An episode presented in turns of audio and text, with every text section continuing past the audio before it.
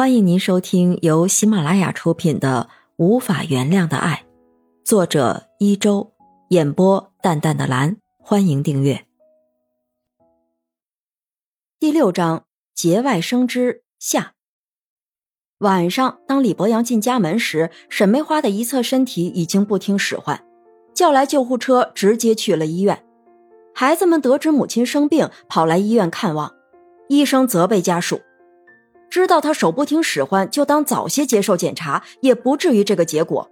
脑血栓最怕留下后遗症，想要完全康复不是一件容易的事儿。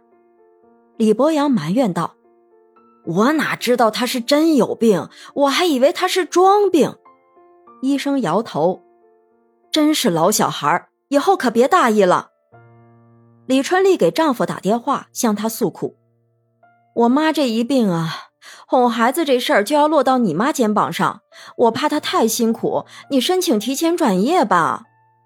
再有一年，文军就可以正式转业，可以分配到政府部门工作。提前几个月转业，结果就不一样了。他无论如何也不会放弃这个机会。对李春丽说：“主动放弃就等于没了机会，你们再坚持一下，等我分配工作，就咱们自己带孩子。到那时，我天天陪伴你左右。”沈梅花病了，哄孩子这档子事儿不撒手也得放下。她是个要强的女人，虽然不能陪着孩子玩耍，但也能在家做点家务。她只要做点好吃的，就让李博阳给孩子送去。李博阳带着热乎乎的包子，朝着冷雪茹家走去。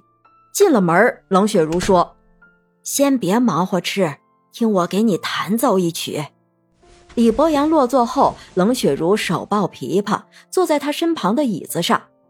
李博阳抱着外孙女儿，认真听着，听到喜欢处，高声喝彩。外孙女儿也伸出小手拍着巴掌，那样子像听懂了似的，实在是招人喜爱。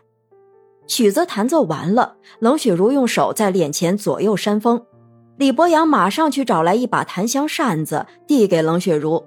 冷雪如微笑着点点头，说：“真有心，谢谢你啊。”李博阳嘿嘿傻笑道：“自家人说谢就见外了，不是应该的。”“是啊，一个是孩子的奶奶，一个是孩子的姥爷，按理说真的不用谢，可是总要分清主客，那样才有距离呀。”李博阳拿起桌子上的包子说：“吃一个吧，挺好吃。”冷雪茹接过包子，问：“谁拌的馅儿啊？”李博阳回答：“他指挥，我拌的。”冷雪茹嘿嘿笑：“那我就吃一个吧。”说完，冷雪茹接过包子送到嘴里，马上就吐出来，说道：“不好吃，还是等我给你煮一碗馄饨吧。”说完，转身走进了厨房。十分钟的光景，冷雪如端着一碗热气腾腾的馄饨，迈着轻盈的碎步走过来，那脚步分明是细步，让人陶醉，让人按耐不住胸中的火焰，直往咽喉处窜上来。李博阳干咳两声，两眼直勾勾地盯着冷雪如看。冷雪如放下热碗，嗔怪道：“还看呢？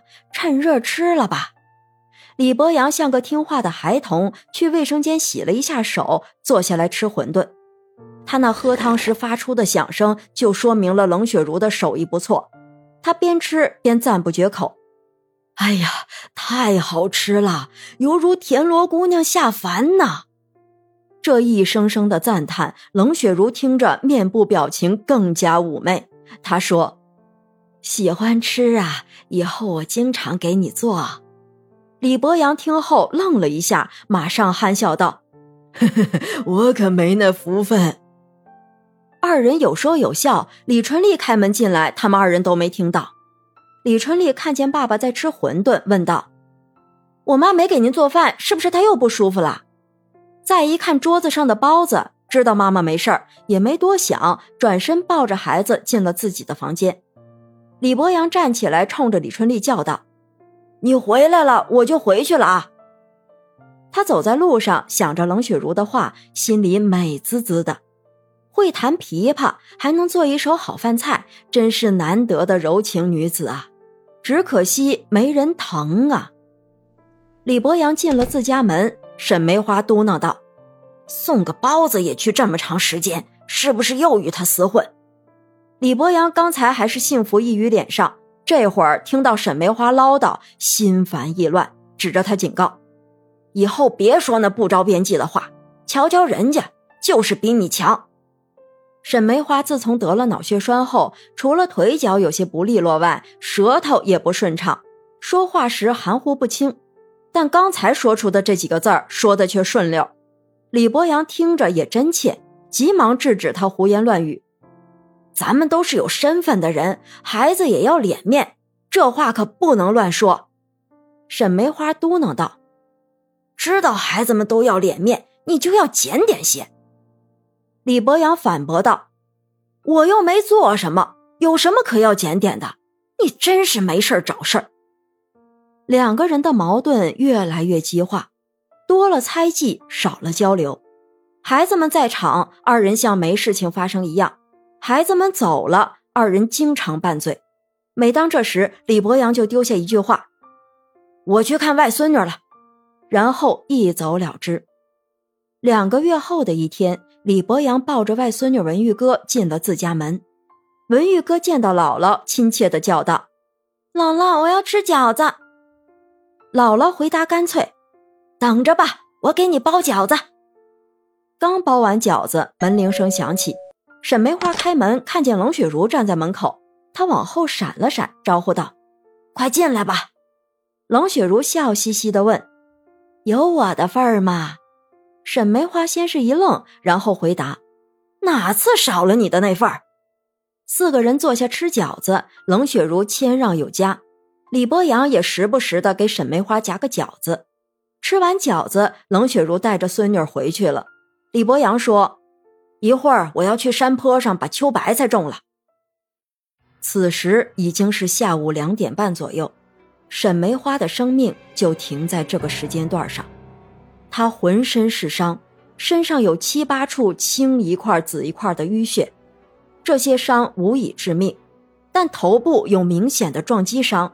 喉咙处也有两处淤血，这些虽然不能致命，但却夺去了他的性命。沈梅花的手指有划痕，显然她是受伤后跑出来，但流血不多。楼道的墙壁上只有少量的血迹。根据她倒在了自家门口的过道处的状态看，首先受到重撞，然后是拼命的挣扎。至于后背上的两刀，也无法判断是否是致命伤。幺幺零、幺二零都来了，沈梅花已经死亡。幺二零空车返回急救中心，警司们将四周围起来，全面出警。待一切取证完成后，将沈梅花的遗体装在一个密封的袋子里，由警车拉走了。警司们开始对附近的环境及周边人群进行周密的调查。听众朋友，本集已播讲完毕。请订阅专辑，下集精彩继续。